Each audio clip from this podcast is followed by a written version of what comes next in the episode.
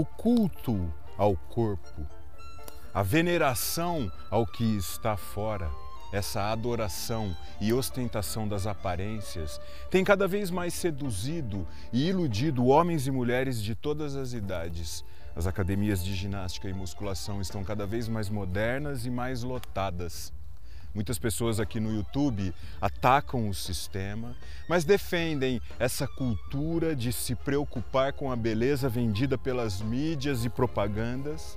Seguem presas a esse costume de fabricar aparências externas para chamar a atenção do sexo oposto, mesmo que para isso elas tenham que encenar um personagem, mesmo que para isso elas não expressem absolutamente nada suas essenciais realidades internas.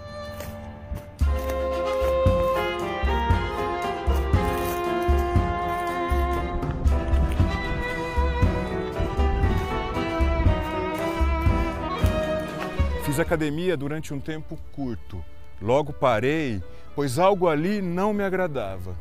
Pode ser a quantidade de espelhos, a quantidade de sombras e reflexos, ou o excesso de autoadoração e competição. Pratiquei calistenia durante um tempo e também parei, pois vivia sentindo dores, incômodos musculares e percebi um tremendo desgaste corporal nessa batalha consigo mesmo para aparentar força e beleza exterior, o corpo se deforma por completo. Demorou, mas hoje descobri que só o alongamento, a caminhada, a pedalada e a corrida são os meus movimentos prediletos. Não preciso de mais nada. Por que as pessoas investem tanto em aparências externas musculosas, mas não investem nada em desenvolvimento da inteligência. Seja bem-vindo, bem-vinda. Eu sou o Daniel Pátaro, produtor da série Diálogos sobre a Vida, e todos nós sabemos, ou deveríamos saber, as vantagens e os prejuízos causados pelas séries excessivas de exercícios repetitivos praticados dentro das academias. Não vou dizer para você fazer nem deixar de fazer nada, só vou compartilhar um pouco das minhas percepções pessoais. Sinceramente, você vai na academia para quê? Vaidade? Para aumentar a saúde? Para curar alguma dor? fisioterapia para imitar alguém, para acompanhar alguém? Busca um padrão de beleza? Vai para ficar forte? Para ficar forte para fazer o quê? Seja lá qual for os seus motivos, saiba que a longo prazo a repetição dos mesmos movimentos causa profundos impactos na sua mente e mexe com os fluxos de energia do seu corpo. Desde pequeno me interesso por esportes. Nunca parei. Estou sempre em movimento, pedalando por trilhas, correndo e caminhando pelas ruas, em contato com a terra, com o céu, com a natureza. E quando comecei a frequentar uma academia aqui perto de casa, não gostei. Não por preguiça ou desânimo, mas por perceber uma rápida deformação da minha estrutura corporal e por sentir a circulação da minha energia de uma maneira que não estava acostumado e nem quis acostumar. Percebi uma perda muito intensa de energia, coisa que não acontece nem nas minhas caminhadas longas de 45 quilômetros. A aglomeração de pessoas com seus fones de ouvidos num ambiente fechado, controlado e artificial, se analisando sem parar nos espelhos, também me causou uma intensa má impressão, algo que me repeliu, que me expulsou daquele lugar. A nossa energia vem dos alimentos, da água, do ar, do sol, do descanso, do lazer da natureza, das trocas nas relações com as pessoas e processos corporais internos.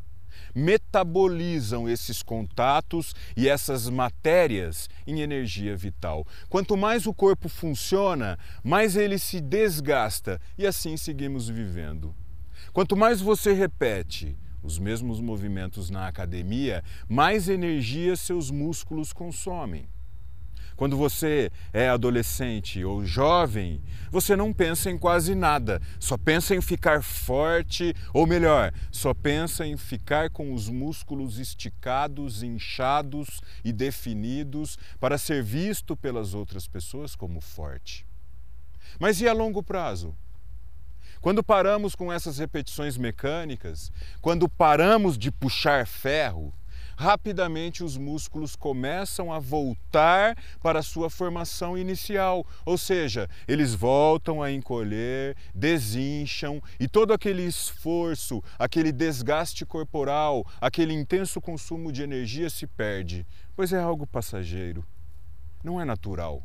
É mais uma simulação enganosa. Ou você continua gastando muita energia para manter esse aspecto externo, ou para e volta a ser quem você é. Quantas calorias você consome diariamente? E quantas calorias gasta por dia? E de onde vem toda a sua energia? Quando você se esforça nos exercícios de repetição na academia, seus músculos acabam consumindo a energia destinada a outras partes do corpo, como por exemplo do seu cérebro. Esses exercícios físicos somente gastam a sua energia e você precisa repor, e isso não é tão simples assim. Talvez seja por isso que a nossa sociedade, tão influenciada por propagandas, tão viciada em exercícios repetitivos das academias, segue toda torta e interesseira, cheia de doenças e violências, cheia de atrofias e degenerações físicas e mentais. Quanto mais os atletas profissionais de alto rendimento treinam, mais eles têm lesões musculares, rompimentos de tendões, luxações, inflamações, fraturas, dores, cãibras. E o auge das suas carreiras é perto dos 30 anos e nada mais. Não estou dizendo para você sair da academia e virar um sedentário, mesmo porque eu também gasto muita energia nos músculos, com os movimentos repetitivos da corrida, da caminhada e da bicicleta. O que é importante é enxergar o que estamos fazendo e aprender a equilibrar esses desgastes e saber como repor essa energia que foi consumida somente pelos músculos. Hoje, com 43 anos de idade, eu não sinto mais necessidade de ostentar músculos inchados e definidos, nem sinto vontade de aparecer e chamar a atenção dos outros. Hoje eu priorizo como já disse, a caminhada longa, algumas corridas longas e lentas, umas pedaladas pela natureza. Prefiro a força da observação atenta, a versatilidade cerebral e a agilidade do corpo a longo prazo e não aquela ilusão instantânea e passageira. Investigue a vida dos atletas profissionais e dos jogadores de futebol. Quantos deles ainda continuam em forma depois de passar o auge das suas carreiras? Acompanhamos a vida dessas pessoas através das propagandas e das mídias e temos uma falsa e enganosa noção do que é realmente ser saudável. O importante não são músculos definidos e inchados. O importante é ter inteligência. Ou melhor, a força verdadeira para aprender a fazer a energia circular pelo corpo todo, ter flexibilidade e capacidade para repor essa energia vital e curar ou amenizar os desgastes metabólicos. O importante não é malhar ou deixar de malhar. O importante é não ser controlado e manipulado. É não desejar imitar e ser influenciado pelo que viu nas propagandas. Ser bonito e forte não é só ter uma aparência externa validada pelas modas. Ser bonito e forte é ser saudável a vida toda. É ser capaz de enxergar a própria realidade, ser capaz de perceber o mundo que o cerca, ser capaz de se relacionar com harmonia e espontaneidade. Ser bonito e forte é viver a vida sem excessos. Você não nasceu nesse planeta para chamar a atenção de ninguém, nem para ostentar uma ilusão, nem para depender da aprovação dos outros, nem para repetir os mesmos movimentos o tempo todo. Você já investigou por que nasceu nesse planeta?